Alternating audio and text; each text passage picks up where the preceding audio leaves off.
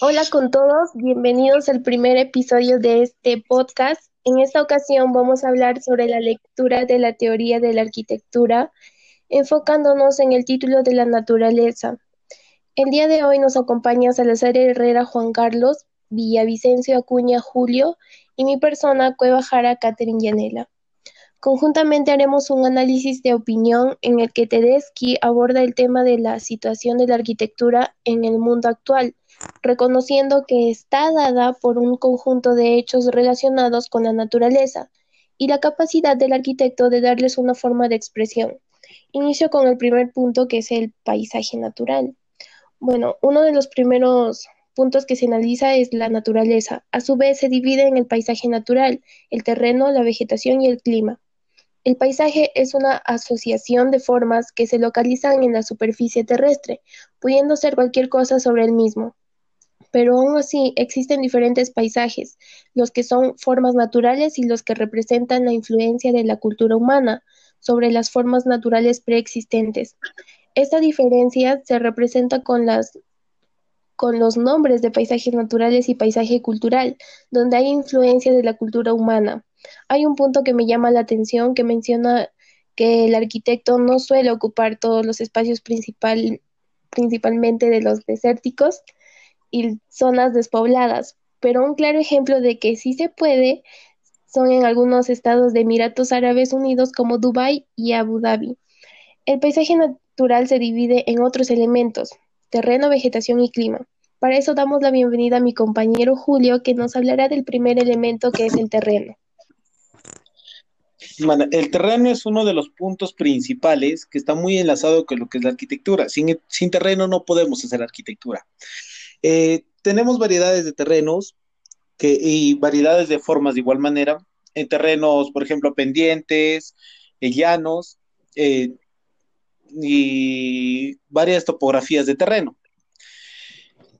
Seguidamente también encontramos el terreno nos impone al arquitecto a formar eh, ciertas obligaciones para formar arquitectura en ese dicho terreno. No es solo buscar un terreno llano y proporcionar ahí nuestro proyecto. Tenemos que nosotros mismos adaptarnos al terreno para así realizar un buen proyecto.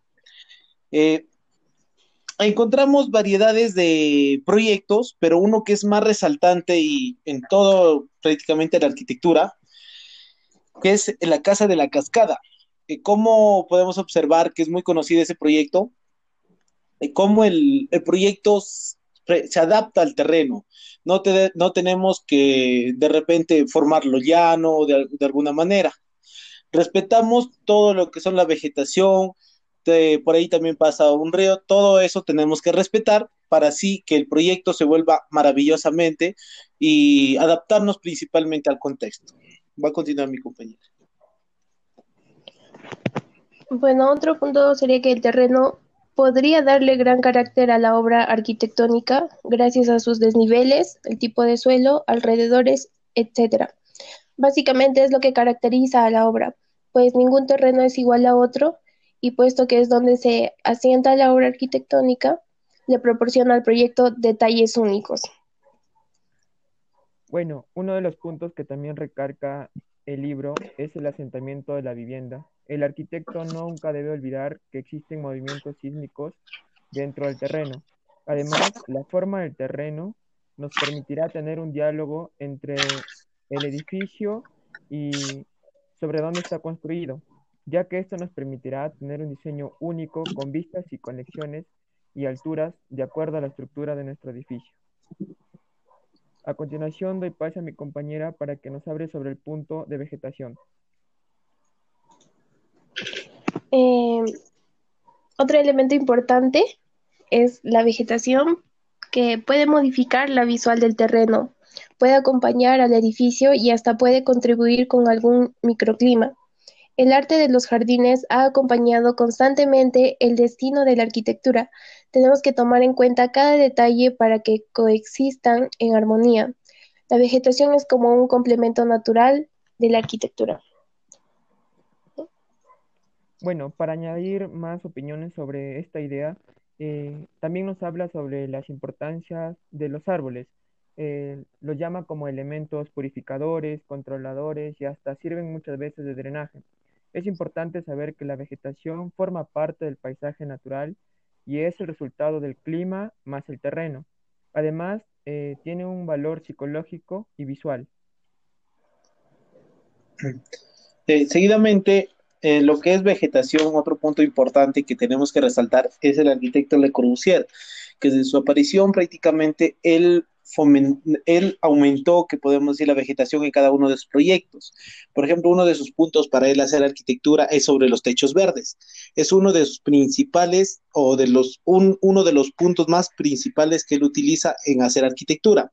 Otro también que tenemos que tener en cuenta, muy importante, que es en vegetación las cortinas de los árboles, para que ayude asimismo a moderar los vientos muy intensos que se encuentran en dicho lugar.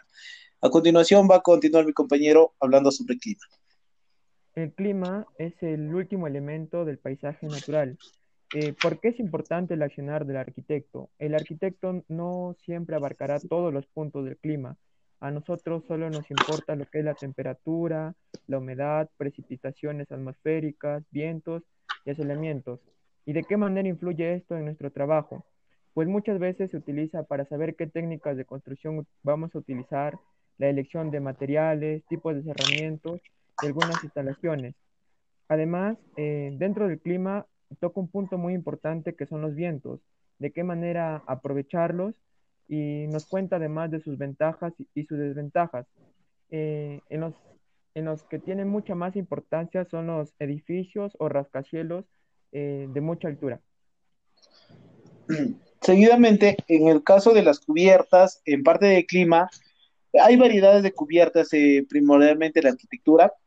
Eh, para específicamente, como mi compañero ya dijo, encontramos variedades en vientos, en asolamiento, en aguas pluviales, de igual manera. acá vamos a hablar un poco sobre las aguas pluviales que tenemos que tener en cuenta sobre las cubiertas, si va a ser a, dos aguas, a una agua, y eso mismo fomentar a la misma arquitectura, al mismo proyecto, para que así salga un, algo magnífico y no fomentar una cubierta plana y podemos tener eh, problemas consecutivamente con nuestro proyecto. Otro de los puntos más importantes que también es el asolamiento. En asolamiento tenemos que tener en cuenta mucho los puntos cardinales, por, es, por el motivo de el sol a dónde afectaría nuestro proyecto para que así no, no fomente o no malore al, a dicho proyecto o al cliente le, le incomode a, su vida diaria. Y que es muy importante también el proyecto con la orientación en dicho lugar donde nos encontramos. Va a continuar mi compañera. Bueno, para aportar más sobre el tema del clima, yo creo que tanto el terreno como la vegetación están muy influidos por el clima, que además constituye un elemento fundamental para la vida humana. El tema de estudio de clima en la arquitectura es importante.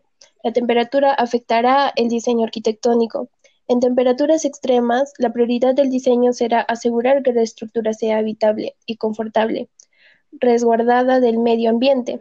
Por ejemplo, el clima frío necesita paredes gruesas para mantener el interior aislado de las bajas temperaturas. y para finalizar, cada uno de mis compañeros va a dar una conclusión sobre el tema.